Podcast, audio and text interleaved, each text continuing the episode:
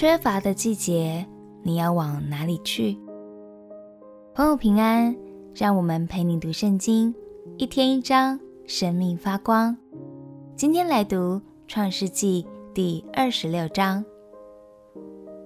以撒和利百加生活的地区最近遇到了饥荒，于是他们先迁往别的地方去避难，同时也在筹算着下一步。正当以撒犹豫是否要照爸爸的经验继续往埃及去的时候，上帝亲自来带领他了。这趟酸甜苦辣的旅程究竟会发生哪些事呢？让我们一起来读。创世纪第二十六章。创世纪第二十六章，在亚伯拉罕的日子，那地有一次饥荒。这时又有饥荒，以撒就往基拉耳去，到非利士人的王亚比米勒那里。耶和华向以撒显现，说：“你不要下埃及去。”要住在我所指示你的地，你寄居在这地，我必与你同在，赐福给你，因为我要将这些地都赐给你和你的后裔。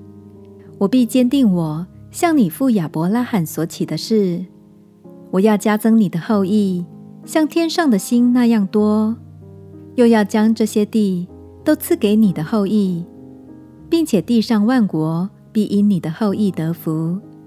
都因亚伯拉罕听从我的话，遵守我的吩咐和我的命令、律例、法度。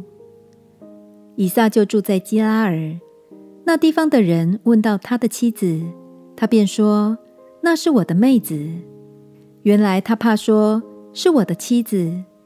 他心里想：恐怕这地方的人为利百加的缘故杀我，因为她容貌俊美。他在那里住了许久。有一天，非利士人的王亚比米勒从窗户里往外观看，见以撒和他的妻子利百加戏玩。亚比米勒召了以撒来，对他说：“她实在是你的妻子，你怎么说她是你的妹子？”以撒说：“我心里想，恐怕我因她而死。”亚比米勒说。你向我们做的是什么事呢？民中险些有人和你的妻同寝，把我们陷在罪里。于是亚比米勒晓諭众民说：“凡沾着这个人或是他妻子的，定要把他治死。”以撒在那地耕种，那一年有百倍的收成。耶和华赐福给他，他就昌大，日增月盛，成了大富户。他有羊群牛群，又有许多仆人。菲利士人就嫉妒他。当他父亲亚伯拉罕在世的日子，他父亲的仆人所挖的井，菲利士人全都塞住，填满了土。亚比米勒对以撒说：“你离开我们去吧，因为你比我们强盛得多。”以撒就离开那里，在基拉耳谷支搭帐篷，住在那里。当他父亲亚伯拉罕在世之日所挖的水井，因非利士人在亚伯拉罕死后塞住了，以撒就重新挖出来，仍照他父亲所叫的，叫那些井的名字。以撒的仆人在谷中挖井，便得了一口活水井。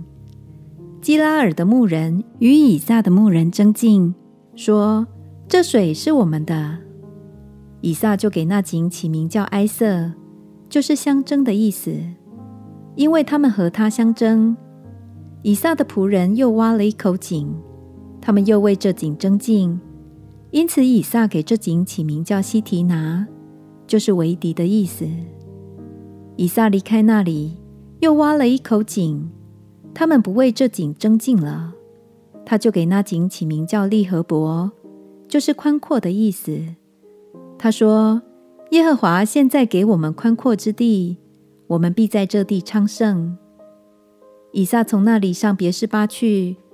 当夜，耶和华向他显现，说：“我是你父亲亚伯拉罕的神，不要惧怕，因为我与你同在，要赐福给你，并要为我仆人亚伯拉罕的缘故，使你的后裔繁多。以撒就在那里筑了一座坛，求告耶和华的名，并支搭帐篷。他的仆人便在那里挖了一口井。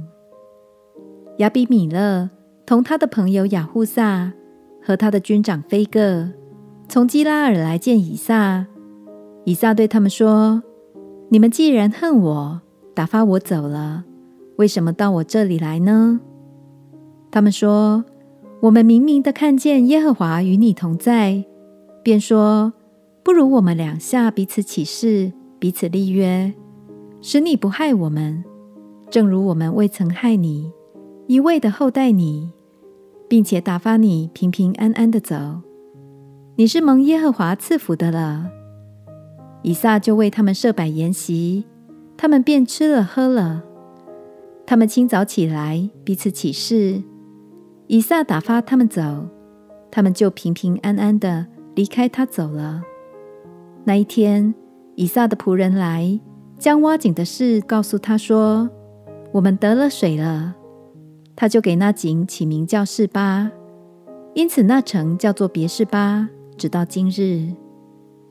以扫四十岁的时候，娶了赫人比利的女儿犹低，与赫人以伦的女儿巴实抹为妻。